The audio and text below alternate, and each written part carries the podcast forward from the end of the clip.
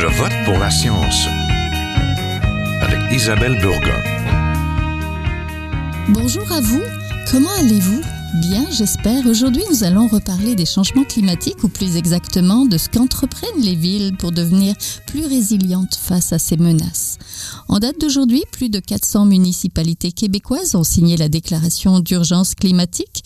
Il s'agit d'un document où les élus s'engagent à reconnaître l'importance de passer à l'action pour la planète. Concrètement, ils s'engagent à réduire rapidement et concrètement les émissions à gaz à effet de serre de leur municipalité, en d'autres mots, à pousser les villes à devenir carboneutres. Trois ans plus tard, comment les villes passent-elles de la parole aux actes? Nous en parlons tout de suite. Restez là.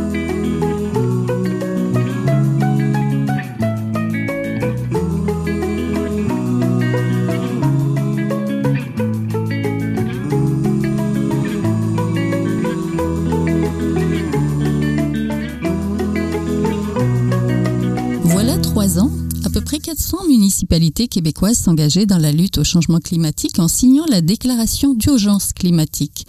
Nous allons explorer avec nos invités comment cela se passe sur le terrain. Nous sommes en compagnie de Joanne Boisvert, conseillère municipale de Schaeffer dans Montérégie. Bonjour. Bonjour. On est en compagnie aussi de Normand Diotte, le maire de Candiac. Bonjour. Bonjour à tous.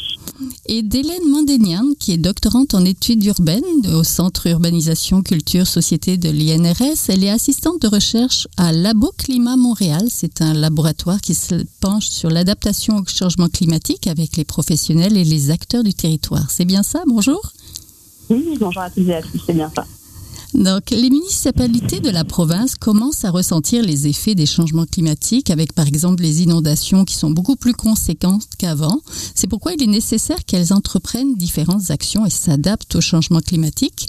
Pour commencer, quelles ont été les raisons qu'ils ont poussé à signer la déclaration d'urgence climatique? Peut-être, Monsieur Diot oui, certainement. Écoutez, ça vient, euh, ça vient de décision du conseil municipal pour la préoccupation que nous avons avec euh, les impacts sur les changements climatiques. Alors, le conseil ainsi que l'ensemble des membres de la direction avons décidé de porter des actions concrètes dans notre plan stratégique 2018-2033. Alors, c'est en ce sens-là que nous avons postulé afin de faire partie euh, des 25 villes qui ont été reconnues euh, par les FCM pour le changement climatique. Alors, avec des objectifs quand même ambitieux de réduction de 40% des gaz à effet de serre d'ici 2030, mais nous y croyons et nous allons travailler fort, mettre un plan d'action dans ce sens-là pour y arriver. Oui, Madame Boisvert à Sheffield, pourquoi vous avez embarqué dans ce mouvement-là? Euh, a toujours eu une préoccupation envers, je dirais, l'environnement ça fait partie, c'est notre devise même, en, harmonie avec la nature est, une préoccupation constante et notre leitmotiv. Euh, écoutez, euh, on s'est mis à réfléchir en se disant que euh, si les, gouvernements ont une réduction de 40% des gaz à effet de serre, la municipalité est aussi un gouvernement. Le gouvernement municipal, c'est le gouvernement de proximité le plus près des gens. Alors, on s'est senti interpellé, on s'est dit, qu'est-ce qu'on peut faire à notre tour? On a déjà cette sensibilité-là, on a déjà des citoyens qui sont très préoccupés de l'environnement. C'est souvent un des choix pour lesquels ils, viennent demeurer à Shefford, qui est une municipalité euh, particulière dans le sens, c'est une municipalité rurale qui n'a pas de centre-ville, mais qui compte quand même euh, environ 7200 de population. Alors, euh, c'était notre point de départ en disant comment on peut mettre la main à la roue, comment on peut créer un effet d'entraînement euh, auprès des, employés et auprès de nos citoyens, parce que notre, notre approche vise aussi à cet effet d'entraînement-là avec nos citoyens aussi. Oui, montrer l'exemple finalement, c'est ça? C'est ça. Madame Indénian, les villes sont les acteurs de premier plan dans la lutte au changement climatique. Qu'est-ce qui les attend? Alors en effet, les villes sont, euh, sont au premier plan à la fois euh, à subir les conséquences en fait des changements climatiques, comme vous le disiez, quand on parle par exemple d'inondations, euh, d'îlots de chaleur, de tempêtes, etc. Mais elles sont aussi identifiées, comme Madame Boisvert le disait, comme des acteurs de proximité, des acteurs de premier plan qui peuvent répondre à ces enjeux. Donc en fait, les municipalités vont d'abord essayer de comprendre un peu en effet quels sont les risques qui pèsent sur elles dans les années à venir et pour certaines des risques qui existent déjà. donc en termes d'impact en fait des changements climatiques sur leur territoire et leur population, ça c'est souvent en fait une première euh, étape de prise de conscience euh, des vulnérabilités auxquelles elles sont exposées. Pour ensuite en effet réfléchir à, comment mettre en place des solutions euh, pour essayer de répondre à l'adaptation au changement climatique et baisser leurs émissions de gaz à effet de serre. Oui, je sais que vous avez un projet à la Chine Est. Comment ça se passe là-bas à la Chine? Oui, tout à fait. En fait, dans l'arrondissement de la Chine, euh, il y a euh, une friche euh, industrielle qui fait à peu près 64 hectares, donc c'est assez conséquent, qui donc s'appelle la friche La qui est en projet de redéveloppement pour en faire un, nouveau quartier, un potentiel éco-quartier. Et donc la ville, l'arrondissement, les parties prenantes, que ce soit la société civile, les promoteurs, etc., essayent de réfléchir à comment prendre en compte dès maintenant l'adaptation au changement climatique dans le développement de cet éco-quartier. Donc justement, identifier quelles sont les, vulnérabilités de ce quartier, puis comment essayer d'y pallier euh, immédiatement en fait dans le développement. Donc en réfléchissant justement à la gestion euh, des eaux de pluie qui vont être plus conséquentes dans les années à venir, comment apporter du verdissement pour gérer justement ces eaux, comment diminuer les îlots de chaleur dans un aménagement euh, qui est évidemment ouvert et accessible pour beaucoup de personnes. Donc ça fait partie des différentes questions qui sont en cours de réflexion à la Chine. Oui, c'est peut-être plus facile quand c'est en amont. Monsieur Diot, présentez-nous un peu Candia. Quels sont les impacts des changements climatiques au sein de votre municipalité? Ben, je peux vous dire que nous avons plusieurs actions qui ont déjà été mises en place et plusieurs à venir dans le cadre justement d'atténuation des changements climatiques. Euh, premièrement, pour votre information, Candiac a deux projets de développement en ce moment. Un projet POD, Pedestrian Oriented Development, et un projet TOD, Transit Oriented Development. Alors, ce sont deux projets d'envergure pour lesquels nous faisons du développement durable. Un est une revitalisation, le square Candiac d'une ancienne usine, la Consumers Glass, qui était ici présente depuis des années. Donc, nous avons converti euh, cet espace industriel en espace résidentiel et nous faisons dans le cadre de ce projet-là du développement durable. Alors, il y a eu récupération des matériaux qui ont été faits aussi jusqu'à 80% lors de la démolition de l'ancienne usine. Euh, nous avons mis des jardins solaires aussi euh, sur, sur les toits des différents édifices qui s'y trouvent présentement. la récupération des eaux de pluie, aussi la biorétention. Alors, c'est un élément important. Euh, nous avons planté évidemment beaucoup d'arbres, ce qu'il n'avait pas sur l'ancien site. Bref, euh, plusieurs choses intéressantes qui ont été mises en place dans le cadre. Vous pouvez voir ça sur notre site Internet. La même chose pour le projet TOD de la gare. Donc, ce sont d'autres aussi exemples concrets que nous allons mettre en place lors de ce développement-là, dans le but évidemment de réduire l'automobile. On ne veut pas l'éliminer, mais on veut le réduire. Donc, beaucoup d'accent sur le transport actif. Euh, donc, on sait qu'à un kilomètre d'une infrastructure de transport, on va mettre en place que ce soit l'élargissement des trottoirs. Nous déneigeons euh, actuellement plus de 28 kilomètres de pistes cyclables sur 34 dans la municipalité pour favoriser le transport actif, même l'hiver. On voit déjà une amélioration. Et je pourrais vous citer aussi, nous avons converti 29, 928 luminaires euh, au DEL avec un contrôle intelligent euh, sur différents territoires de la municipalité. Et euh, bref, euh, écoutez, euh, on a aussi eu la certification communauté bleue dans le sens d'économiser d'eau. on va éliminer les bouteilles d'eau dans les bâtiments municipaux.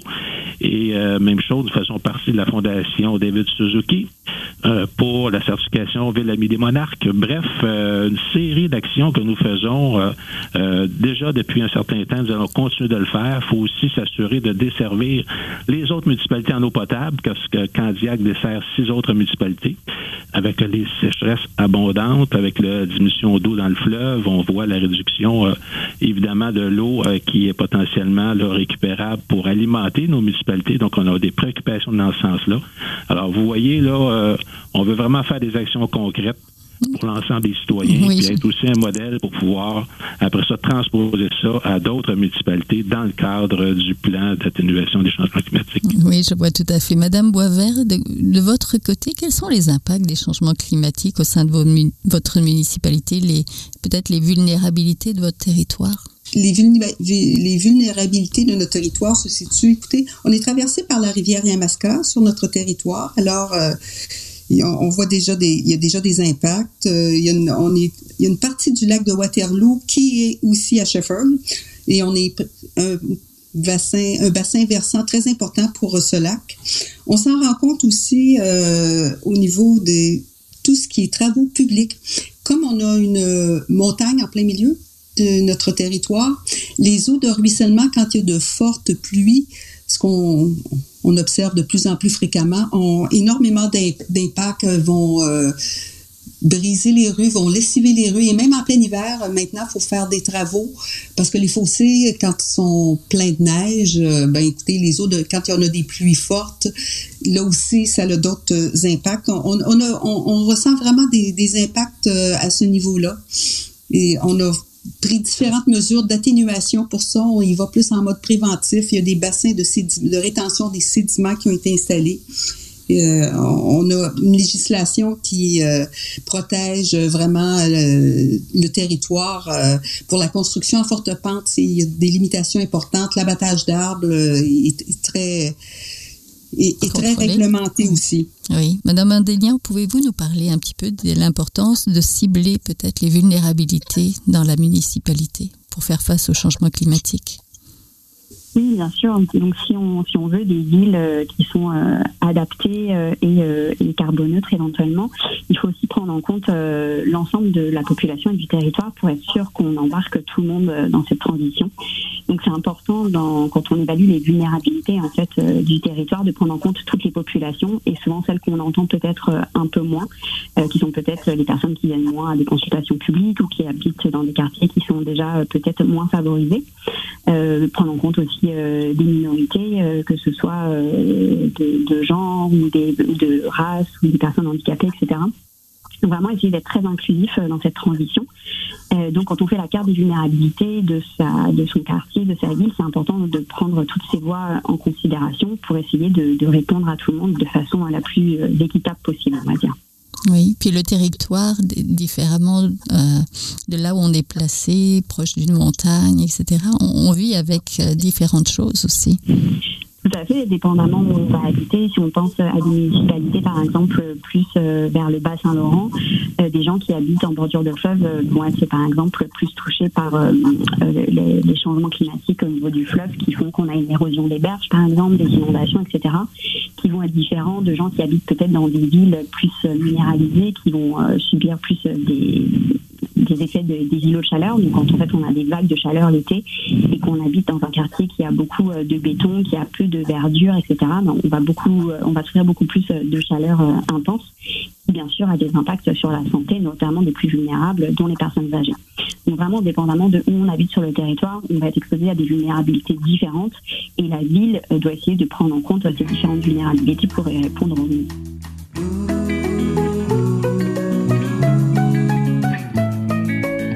Vous êtes toujours à Je vote pour la science, là où la science rencontre la politique, une émission produite par l'agence Science Presse. Vous pouvez visiter son site internet au sciencepresse.qc.ca. Monsieur Guillotte, est-ce que vous avez regardé du côté de vos vulnérabilités de votre territoire? Ben oui, tout à fait. Et je peux vous dire que on a même fait un sondage au niveau de la population tout récemment. Alors, on a eu quelques 250 répondants. Nous étions très heureux à savoir comment comment les citoyens percevaient les changements climatiques et pour eux, quelles étaient justement les vulnérabilités. Donc, euh, c'est sûr que les vagues de chaleur, hein, c'est un élément important. Euh, C'était mentionné tantôt. Euh, évidemment, des endroits où il y a du béton ou euh, bref des grands stationnements, bref des eaux de chaleur, a un impact. Alors, il y en a quelques-uns à Candiac, mais euh, quand même, il y a beaucoup d'îlots de fraîcheur. Euh, je tiens à le mentionner, nous avons 17 000 arbres sur notre territoire public. Donc, on a vraiment une canopée fort intéressante euh, au-dessus de notre municipalité qui crée beaucoup d'îlots de fraîcheur. Les pluies intenses, les pluies de 100 ans, je pense que maintenant, c'est plus des pluies de 100 ans, c'est des pluies de 20 ans. Mm-hmm. Alors, il faut se prémunir contre ça. Donc, la rétention des eaux pour faire percoler le plus possible dans le sol avant d'aller dans nos euh, différentes infrastructures. Alors ça, il faut penser des villes autrement maintenant. Maintenant, quand on va construire des villes, on ne peut plus le faire de la même façon que nous construisons des villes par le passé. Alors, ça prend des infrastructures différentes qui vont être capables euh, de pouvoir contrer ces impacts-là. Des sécheresses, euh, j'en ai parlé tantôt aussi, donc la diminution de la hauteur, euh, entre autres du fleuve Saint-Laurent. Nous avons connu euh, des périodes quand même assez importantes. notre usine de filtration s'alimente dans le fleuve Saint-Laurent, alors comme plusieurs autres municipalités. il faut faire face et mettre les infrastructures en conséquence pour s'assurer de pouvoir toujours obtenir l'eau pour en, distribuer à l'ensemble de nos clients. Et un autre élément aussi qu'il ne faut pas négliger, c'est la venue des espèces exotiques envahissantes. Ah, ça aussi, ça aussi, je pense, c'est non négligeable et ça a un effet euh, sur le milieu naturel euh, d'une façon assez importante et on peut perdre certains milieux naturels qui sont aujourd'hui euh, très attractifs par la venue de développement important d'espèces exotiques envahissantes. Fait que ça aussi, il faut mettre en place des mesures pour contrer cela. Fait que vous voyez les défis qu'on a dans les municipalités aujourd'hui qu'on n'avait pas il y a 15 ans, 20 ans. Alors, c'est tout un changement important et c'est pour ça qu'il faut, comme je le disais tantôt, il faut développer nos villes d'une façon différente pour le futur. Il faut avoir des appuis dans ce sens-là aussi. Euh, des appuis citoyens, nous les avons, mais ça va prendre des appuis financiers aussi euh, à, travers différents programmes gouvernementaux pour nous aider à construire nos villes de cette façon-là dans le futur. Oui, tout à fait. Madame Andénia, comment les municipalités préparent tous ces changements? Il semblerait qu'il y ait beaucoup de choses à penser. Oui, tout à fait. C'est dur de faire un travail exhaustif. Euh, souvent, les municipalités ont, commencé euh, dans les années précédentes à faire un inventaire des émissions de gaz à effet de serre, qui leur donne un peu une idée de euh, quels sont les, secteurs où on pourrait travailler sur diminuer les gaz à effet de serre. Donc, souvent, une municipalité va, va s'attaquer d'abord, pardon, à ses émissions liées à sa flotte de véhicules municipaux ou alors à ses bâtiments qui appartiennent donc à la ville pour travailler sur ces éléments. Et ça, souvent, ça va être une première étape euh, avant de pouvoir peut-être travailler sur euh, des choses qui, où elle a moins de prise. Donc, euh, justement, tout ce qui est aménagement du territoire, notamment en lien avec les transports en commun, le, transport actif, etc., qui demandent en fait la participation de, de différents acteurs, que ce soit des paliers de gouvernement différents, mais aussi des entreprises, la société civile, les citoyens, etc. Donc il y a comme plusieurs chantiers à mener en parallèle Mhm. Et donc, dépendamment en fait des administrations, des priorités vont, être mises peut-être de travailler sur euh, un secteur ou des secteurs en particulier en premier, puis avoir un espèce d'échéancier euh, de travail pour essayer de mener des actions euh, au fur et à mesure. Mais c'est vrai que c'est difficile de mener de front beaucoup d'actions, même si en réalité, en effet, ça touche beaucoup de, secteurs et beaucoup de, de, personnes en même temps. Il faut réussir un peu à avoir un échéancier en tête avec des indicateurs, revoir les plans, tenter des choses sur le territoire, puis s'ajuster en oui, il y a beaucoup de choses à faire. Madame Boisvert, Shefford est la première ou sera la première municipalité où ses élus et ses employés seront carboneutres en 2022, c'est ça? Oui, écoutez, euh, carboneutre, on a déjà, on a déjà euh, compensé nos gaz euh, à effet de serre pour l'année 2020, au moment où on a fait, après qu'on a eu fait faire un inventaire. on a contribué à la plantation d'arbres avec carbone boréal qui est euh, finalement euh, relié à, l'Université du Québec à Chicoutimi pour s'assurer de la préservation des arbres qui sont plantés. C'est une, chaire de recherche. Et euh, on, travaille maintenant à diminuer mais, les, gaz à effet de serre que la municipalité produit une grande problématique qu'on a, je dirais 80% des gaz à effet de serre que la municipalité produit est en lien avec le secteur du transport. Le transport pour euh, transport léger pour les camionnettes euh, de la, des travaux publics, euh, transport plus lourd pour les camions incendies, les niveleuses, etc. Bon, là, il y a, il y a des choses qu'on on ne peut pas faire parce qu'il y a une question de technologie qui n'est pas encore disponible. Le, le bout qu'on a pu faire, par contre, tous nos employés, incluant les, employés de bureau, les élus, tout le monde a, participé à une formation sur l'éco-conduite. L'éco-conduite qui vise une réduction de 20% d'essence. Et on a vu les impacts parce que suite à cette formation-là, même les employés sur l'ordre de pause euh, identifiaient des gestes, remarquaient la consommation d'essence, même sur leurs véhicules personnels, sur les véhicules euh, euh, de la municipalité. Euh, il y a déjà eu quelque chose. Et cette sensibilisation-là euh, a débouché sur plusieurs choses. Les, employés aussi se sont mis, se, se, sont, je dirais, relayés pour installer un bac à compost et en faire, et en faire l'usage. il y a eu un projet de, qui est né des employés aussi pour lancer éventuellement, bon là, à cause de la pandémie en ce moment, il n'y a pas eu de, suite. On, espère reprendre ça éventuellement. Euh, un concours d'aménagement paysager fait à partir des plantes indigènes qui demande beaucoup moins d'entretien, qui n'exige aucun engrais non plus, et d'étendre ça à, l'ensemble de la municipalité en commençant par la municipalité qui, dans ses propres parcs, favoriserait ce genre de choses-là. Alors, je dirais, l'impact est au niveau de la municipalité, au niveau des employés, et, et, comme, comme je vous disais, pour une petite municipalité, notre principal objectif, c'est de créer l'effet d'entraînement. Et on a des communications aussi avec euh, les citoyens où on identifie des moyens, comment chacun chez soi, on peut encourager ce, mouvement-là. Alors, euh, c'est beaucoup, beaucoup de choses qui sont touchées et c'est mettre une petite graine. Monsieur Diot, Candiac, c'est une plus grosse municipalité. Vous, vous en êtes où par rapport euh, à... Est-ce que vous êtes une municipalité qui va devenir carboneutre bientôt? 22 000 habitants, pour votre information. Alors, euh, dans un premier temps, c'est que nous avons fait l'inventaire des gaz à effet de serre, référence avec l'année 2018. Donc, nous embarquons dans le processus euh, de la Fédération canadienne des municipalités avec les villes vitrines. Alors, on vient de terminer l'inventaire. Nous passons maintenant à l'étape euh, du plan d'action avec la mise à contribution de l'ensemble des employés et suite aux résultats que nous avons reçus du sondage de la part des citoyens, nous allons mettre en place le plan d'action qui est prévu pour cet été. Alors évidemment, tout ça va sortir des actions concrètes et je ne peux pas vous dire exactement quelles elles seront. Par contre, en faisant partie, euh, faisant partie des villes vitrines, euh, nous avons l'engagement de réduire de 40% des gaz à effet de serre d'ici 2030. Alors c'est évident qu'il y aura des actions concrètes qui vont être mises en place dans ce sens-là. Oui. Et euh, je peux vous dire aussi que oui, le volet transport, ça nous concerne aussi, ça nous concerne tous. D'après les statistiques, c'est toujours au moins 50% euh, et plus du volet de transport qui est vraiment l'endroit où on peut réduire les gaz à effet de serre. Alors, nous allons y attaquer.